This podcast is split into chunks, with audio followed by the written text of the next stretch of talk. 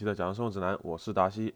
新年新气象，看新番。往常的这个时候，我已经刷完了十几部医院新番啊，开始回忆本季有哪些优秀的新作品，又有哪些是浪费了时间，感叹幸好我是倍速看完的。但是这一季有些特殊，比起日本新番，高质量国漫层出不穷。当然，日本新番里也是有好看的，但是这一季肯定算不上强。一些异世界、一些魂穿的题材很难再有新意给我带来巨大的惊喜了。然而，与其说是本季的国漫给了我惊喜，不如说是本季的国漫让我很欣慰。终于，优秀的国漫作品不是几年来零零星星的出现，而是连续不断的一部接着一部上线，这是非常开心的事情。本季这几部国漫作品，无论是作画水平、人物设定，还是剧情，甚至精神内核，都远远超过了日本新番。所以，老师要向大家着重推荐一些好作品。不过，对于喜欢动漫、了解国漫的同学来说，这几部作品。也都已经是好评不断，在国漫领域算是大 IP 了。第一部作品是我个人非常喜爱的，从漫画开始每一话都追，动画也是一季不落，到今天已经出了第五季了。那就是由米尔老师创作的宇宙大型玄幻武侠巨制《一人之下》。当然，这几个标签都是我自己加的。我是觉得《一人之下》这个作品给我带来的感受，有点像之前看武侠小说的感受了。本季的《一人之下五》竟然还能保持这么高的水准，真是令我很欣喜。之前的节目也提到过我对系列剧集的看法，就是很难会有一部更比一部强的水准。毕竟连《权力的游戏》这种级别的作品最后都能烂尾。喜欢看美剧、日剧的同学们应该会发现，很多美剧、日剧第一季甚至某一季的第一集非常好看，特别是画面制作超出预期。但是第二集、第三集开始质量就直线下滑，甚至有的剧集会花大价钱让知名导演导完第一集。剩下剧情让另外的导演来导，原因都是因为美剧和日剧的生态和国内很不一样，都是先拍一集再出去拉赞助，在电视台或者网络平台播出，都是采取订阅式的合作方式。上电视台也经常会出现播了几集效果不好就直接腰斩，效果好才会有可能续订下一季，完全不存在投资方和平台方看待有哪些明星就会直接给上赞助上电视，还是更取决于作品质量吧。但是在这种情况下，仍然会有很多作品在后期就呈现出一种萎靡不振的态势，而中国国内的影视竞争其实是比较少的，这样的情况更是数不胜数。然而，《一人之下五》还保持着相对高的制作水准，比起《权力的游戏》，能持续保持水准的最大原因就是《一人之下》的动画化非常遵循原著，《权力的游戏》想遵循也遵循不了啊，马丁老爷子没有写完。对于遵循原著这个事情，我并不是很狂热的所谓原著党啊，但是像这样的长篇作品。我觉得作者在构思和创作的过程中，就是会有更想要突出表达的内容，改编过多了之后，自然会失去一些结构上的设计。我们说回《一人之下》这个作品啊，由于这也是第五季了，虽然一季也就十集，但补起来是有一定难度的。我还是先给大家介绍一下背景设定，我就直接读网络上的背景介绍了。随着父亲失踪，神秘少女冯宝宝的造访，少年张楚岚的平静校园生活被彻底颠覆。急于解开爷爷和自身秘密的张楚岚和没有任何记忆的不死少女冯宝宝开启了一人之旅。听上去是有点俗套的打怪升级剧情，但是这部作品总是以反套路给我惊喜。比如女主角冯宝宝刚出来，我以为又是三无少女的设定，谁知道她完全是三无少女的反义词，有思想有情绪，只是用婴儿的视角来看待世界。包括王野、张灵玉。诸葛青、陆玲珑以及本季出场的老萧、老孟、黑管等等，每个人物不是标签和设定的堆叠，而是鲜活、有血有肉的人物。在很多作品里，要么不断给角色增加完美属性，要么强加悲伤往事的时候，一人之下的角色是自私、胆怯、欲望，又带着良善和原则的混合体。他们就像是你我，都有着人性。他们的过去不是常见的宣泄式的叙述，那其中也没有。可歌可泣的爱情，也没有什么一人对抗全世界的传奇，更没有家破人亡的悲惨，就是一些痛苦中带着无奈，悲伤又包含着美好的现实而已。而对于《一人之下》这部作品整体，现在也还在连载，所以我不好下一个定论。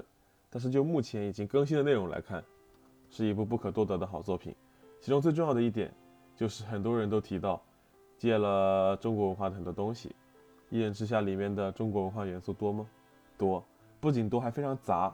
上到道家阴阳学说、阳朱思想，下到社会市侩、朴素辩证法，兼杂老肖之类的变态价值观，确实很棒。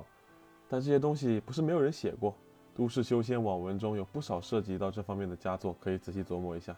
一人之下还是不太一样，久久无言，一时思绪万分。这种情况在看完陈朵片之后尤其强烈。当我想到这里的时候，我不自觉地打开了音箱，想要听点音乐转换一下心情。没想到音箱接着之前放起了蒋欣说《红楼》，听了半晌，突然明白了《一人之下》和其他作品不一样的地方，就是《一人之下》不止停留在爽这一点上，其审美意识的正体正是中华文化语境下的悲悯。《一人之下五》的内容正好是陈朵篇，我也想着重介绍一下这一部分。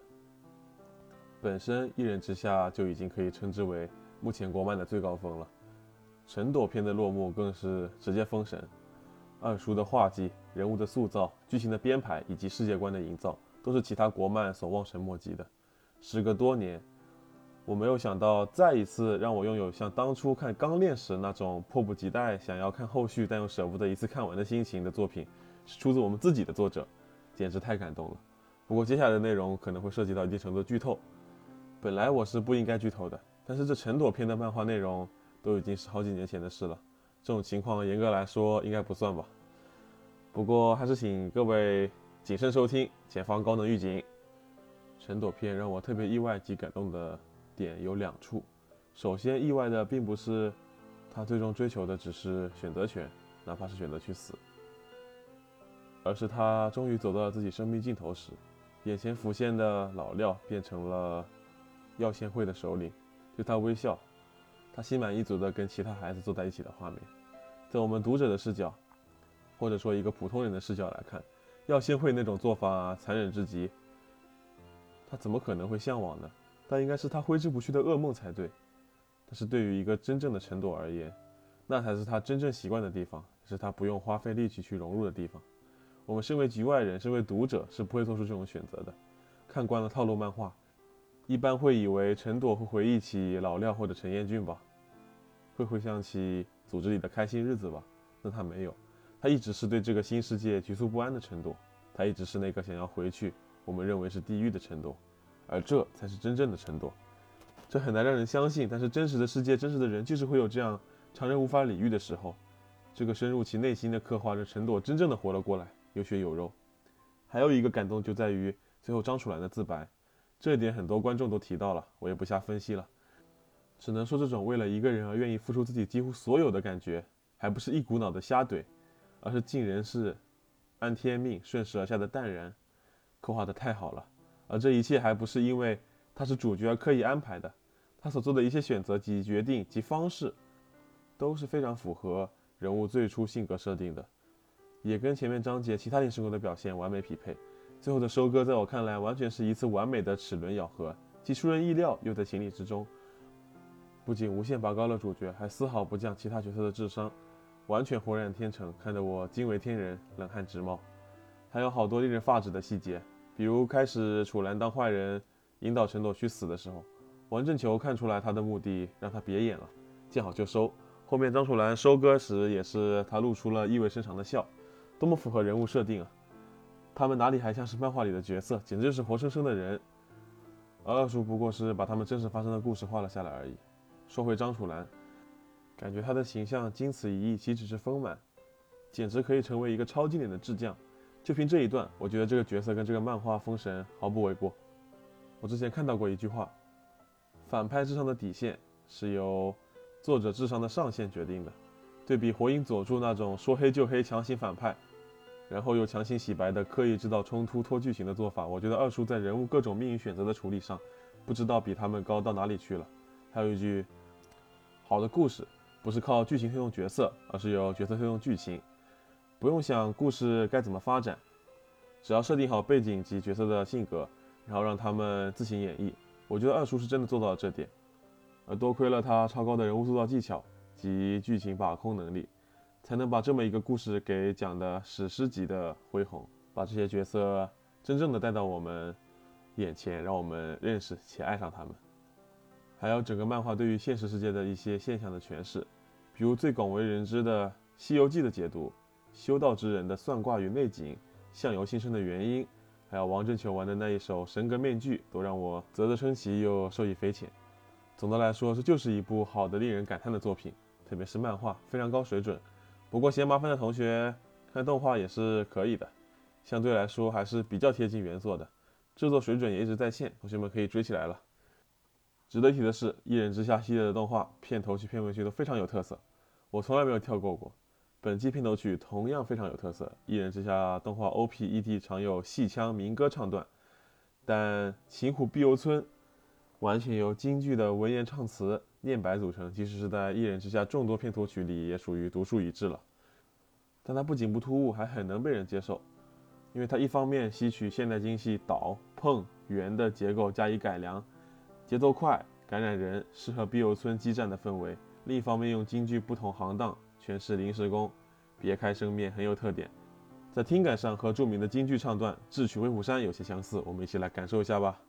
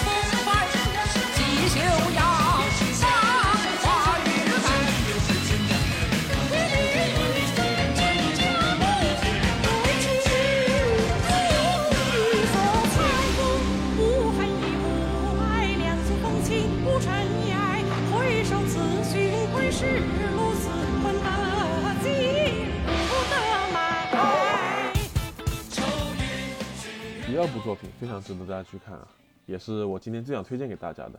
因为无论是一人之下，还是再下一部推荐的作品，都是有很多粉丝基础、口碑在线的好作品。而这一部却是完完全全的新作。然而这部新作的出现，让我继《雾山五行》之后，再一次燃起了对传统水墨画风国漫的狂热兴趣。这部作品就是这些天在国漫领域声势浩大、好评不断的《中国奇谭》。这部作品是由八个根植于中国传统文化的独立小故事组成的。小妖怪的夏天，鹅鹅鹅，玲玲，乡村巴士带走了王孩儿和神仙，小满，玉兔，小卖部，飞鸟与鱼。豆瓣里这一段评价我觉得非常好啊，转述给大家。其中故事纵览古今，展望未来，从古代故事到科幻想象，从乡土眷恋到唯美爱情，从生命母题到人性思考，展现着中式想象力，承载着中华民族文化与哲学。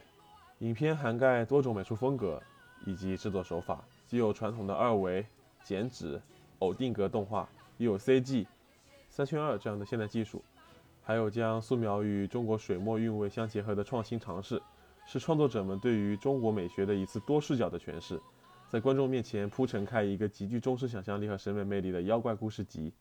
许多大片你看完以后会觉得牛逼、好看、爽，看的时候挺过瘾，看完就什么都忘了。但是有些片子就会令人深思。好像喝完酒脑袋嗡嗡的，比如《莫兰道》这种电影。这部《中国奇谭》有些这般效果。首先，“奇谭”这个读音有两个写法，“谭嗣同”的“谭”和“谈话”的“谈”有什么区别？按照字典的意思，“奇谈”同“奇谈”，指奇怪的言论和观点，或者异于寻常的传说。也就是说，这两个词的具体内涵是一样的。不过这里再给大家介绍一个小知识啊，听我们节目就是会学到很多这种乱七八糟的知识。有种说法是因为避讳，唐代唐武宗名叫李炎，两个火那个炎，所以遇到炎字就要避讳。那么谈话的谈就只好改为谭嗣同的谭，音同字不同。但改后的奇谈似乎比原来的奇谈更有一种神秘奇幻的色彩，比如我们都熟知的天书奇谈。说句题外话，还有个更绝的名字——谈谈交通。不知道当年谁起的，不仅用到了双关，谭 Sir 可能也想不到，他只不过去采访交通违章，但成华大道二仙桥，他遇到的那些人那些事都如此的不寻常，而那些模糊的视频后来火遍大江南北，这本身又是一个颇具魔幻色彩的故事，或者谈谈交通，也属于广义上的中国奇谭的一部分吧。说回中国奇谭啊，这部作品影响最广、评价最高的就是第一集《小妖怪的夏天》了。这集还用了中英双字幕。这一集的英文标题叫做 Nobody，翻译一下的话，稍显浪漫主义色彩就应该叫做无名之辈。但《小妖怪的夏天》这个名字再配合剧情，就有点菊次郎的夏天那种感觉了。故事主角是一只没有名字的小猪妖，混迹于浪浪山大王洞的底层。这是唐三藏一行人西行路上的一伙杂鱼势力。当他们得知师徒四人要经过此地时，企图布下陷阱捉拿唐僧。故事就是讲小猪妖和其他小妖怪为达成大王目的而做的努力。这伙妖怪势力在西游路上也不过是 nobody。最后悟空说自己都没有出手，靠八戒几钉耙就捣毁了浪浪山团伙。就这样的低端妖怪势力里，还有处于底端的小妖怪。具体来说，包括小猪妖、小乌鸦、小兔、小青蛙、小黄鼠狼，他们甚至都没有意识到自己有妖怪的特权，可以去烧杀抢掠。而在没法获得足够木材的情况下，想到的办法居然是去偷人类的木材，而不是抢。每个打工人看到这一集，应该都会有一些共鸣吧。剧中每个小妖怪都映射了职场里的我们，有喊着不切实际目标的大王，有让你只管干不要问的熊教头。有让你带个葫芦多喝水的猪妈妈，也有陪你同甘共苦的好兄弟乌鸦。如果小猪妖就这样被猴哥一棒子打死，情节上不会有任何问题。《西游记》里被一棒子干掉的妖怪不计其数，那这个故事就成了黑色童话。但剧中的安排十分巧妙，即使这样一处杂语势力，悟空也早已洞悉一切。有朋友问悟空：“光凭小猪妖的一句话就能知道一切吗？”其实前面早有伏笔，我们都知道。大圣最擅长的就是变个苍蝇去刺探敌情。片中一共出现三次苍蝇，第一次是小猪妖回到自己家里，和猪妈妈解释为什么一年没回家。大王很器重他，猪妈妈让小猪别太拼，多喝水。苍蝇停在小猪的耳朵上。第二次是熊教头指挥小妖们埋伏师徒四人，小猪问乌鸦怎么还没来，此时苍蝇停在兔子的耳朵上。第三次是小猪妖看到陷阱，被狼妖追杀到一块石头下面。此时，苍蝇停在一株草上，这三次就足够了解小猪妖最后跳出来说这里有危险的前因后果了。还有很多特别细节的画面啊，真是一部值得反复仔细看的好作品。小猪要去山下偷柴火的那户人家门口有一副对联，写的是“有花有酒春常在，无烛无灯夜自明”。这首诗出自《聊斋志异》里面的一篇《考城隍》，也是一个相当有名的故事。说有位宋公有一次卧病在床。忽有骑白马的官吏请他来去复试。宋公说：“这还没到考期呢。”官吏也不答话，只是催促。没法子，宋公就跟着官吏走。这条路是越走越偏僻，就到了一处颇为华丽的城郭，好似王都。宋公进了一处富丽堂皇的宫殿，上有十余位官员模样的人都不认识，除了一位好像是关帝爷。门檐下设桌椅各二，已经有一位秀才先到了。看来考生就他们俩。不一会儿，考题下来了，一人、二人有心无心。于是两人开始答题。宋公文章里有句这样写：“有心为善，虽善不赏；无心为恶，虽恶不罚。”考官们看完，对宋公的文章赞赏不已，于是把他招来说：“城南却已城隍，我看你能行。”宋公这才明白过来，于是说：“不是我推辞，只是家有七旬老母，希望能赡养完母亲再来赴任。”考官一查生死簿，宋母还有九年寿命。犹豫间，还是关帝爷说：“就给他九年假吧。”于是让宋公返回。宋公和秀才一同返程，到一处郊野，两人分别。秀才以诗赠别，这诗就是“有花有酒春常在，无烛无灯夜自明”。考城隍也是一个留白很大的故事。对城隍这样的判官来说，一直做善事并不一定是善。偶尔做了坏事，也不见得是恶人。善恶的判断是一件非常复杂的事情。而在剧中，悟空当了一回判官，他做的怎么样呢？剧中最后，悟空说：“除了那个猪妖，其他妖怪都被八戒一呼噜上天了。很多朋友会说，那其他小妖怪呢？小兔子、小青蛙们呢？我觉得片名既然叫《小妖怪的夏天》，夏天是个有温度的季节，其他小妖怪也没有做什么伤天害理的事情。至于悟空有没有看到这些，还是回到那首诗：有花有酒春常在，无烛无灯夜自明。换句更通俗的话，就是公道自在人心。好，第三部作品又是一部大 IP，上一季作品也是引起了轩然大波啊，自上线以来就是热度极高，同样是系列作品的第二部。《大理寺日志二》，《大理寺日志》改编自二 C 老师同名漫画，由葵佳佳执导，好传文化负责制作。第一季于二零二零年四月十日至七月三日播出，全十二集；第二季于二零二二年十一月二十六日起播出，全十二集。目前这么两季，补起来也是很快的。故事发生的背景是在类似于唐朝武则天统治的时期。作品中没有直接用真实历史信息，也是出于有很多奇幻元素的原因。但通过各种场景、人物，还是能感受到取材于五周时期。第一季的故事基本上属于各个人物悉数登场，铺开故事大幕。同样读一下剧情简介，在唐朝武明空统治时期。以主管全国大案要案的大理寺为舞台，讲述大理寺众人在白猫少卿李炳的带领下，展开各种惊心动魄的破案冒险，向命运反抗，坚守自己内心正义的故事。第二季，也就是最新的一季，则开启了更惊心动魄的剧情和更大的世界，讲的是女皇寿宴之后，李炳接受了女皇安排的秘密任务，藏身湖寺，随后带着陈实暗中探查秋神记曾经在亳州的所作所为，嘱咐二人踏上了前往亳州的征程。对了，最有趣的一点就是，这部作品的主角李炳是一只人形白猫。到底发生了什么，让曾经的皇室后裔成了一只白猫，也是全剧一个巨大的悬念。我先从画面入手，大理寺日志的制作水平向来是很高的。首先，OP 里就有很多战斗场景。如果看过大理寺的原著漫画，很容易就知道这些战斗分别在哪个篇章里。只是这几个战斗画面就可以看出动画制作的精良，分镜酣畅淋漓，战斗动作流畅，剪辑明快无比。至少不像某些国产动画那样，人物站着放大招。在我看来，大理寺有别于其他国漫的最大优点是人设。漫画里并没有用旁白直接叙述的手法来描述人物和背景设定，而是让读者站在少卿随身书吏诚实的视角，一点点揭开大理寺这个大唐第一审批机关的神秘面纱，以及白毛李炳的秘密。李炳的身世和秘密随着剧情推进才得以窥见一角。与此同时，武后与李家的矛盾，武后不老容颜的原因，神秘怪盗玉枝花，朝堂之上王侯将相的勾心斗角，这些剧情人物，你方唱罢我登场，一个个阴谋也逐渐浮出水面。在这漩涡之中，大理寺少卿李炳一次次化险为夷，同时又备受自己忍辱负重、寄人篱下的心理煎熬。因为出色的剧情设置和人物描写，大理寺无疑是一部集悬疑、搞笑。剧情、探案、历史、冒险于一身的优秀国产动漫。武后登基称帝，改换国号为周，这个李唐盛世的插曲，无疑也为这部漫画增添了一部分历史厚重感。接着是剧情，再次高能预警啊！接下来会有很多剧透的内容，同学们如果不想要被剧透，就先跳过这一段，先去看动漫才会来听。好，让我们回到剧情啊。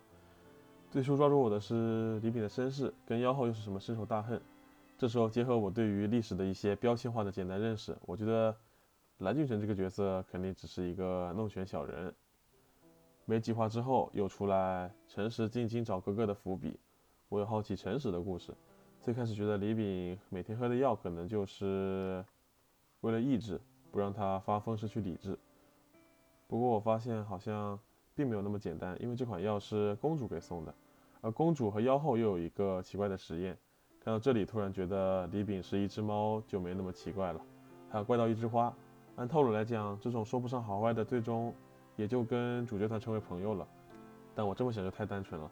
一枝花竟然跟妖后认识，还有交集，有着某种合作，要找到某个具有特殊能力的红宝石。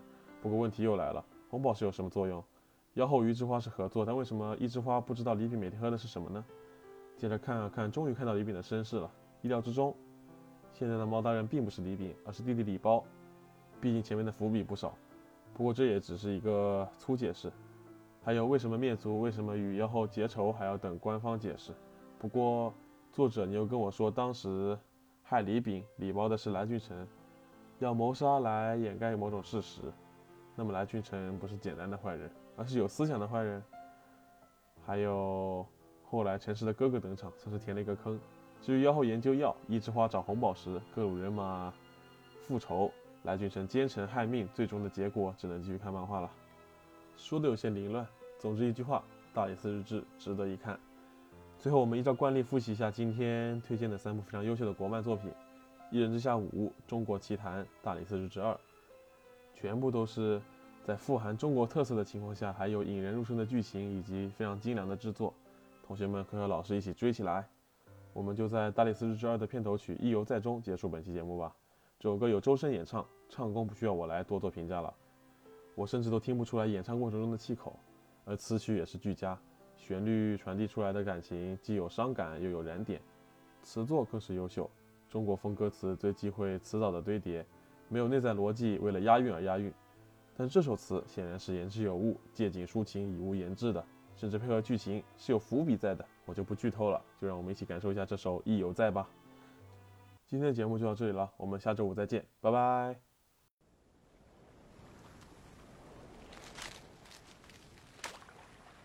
被雁过。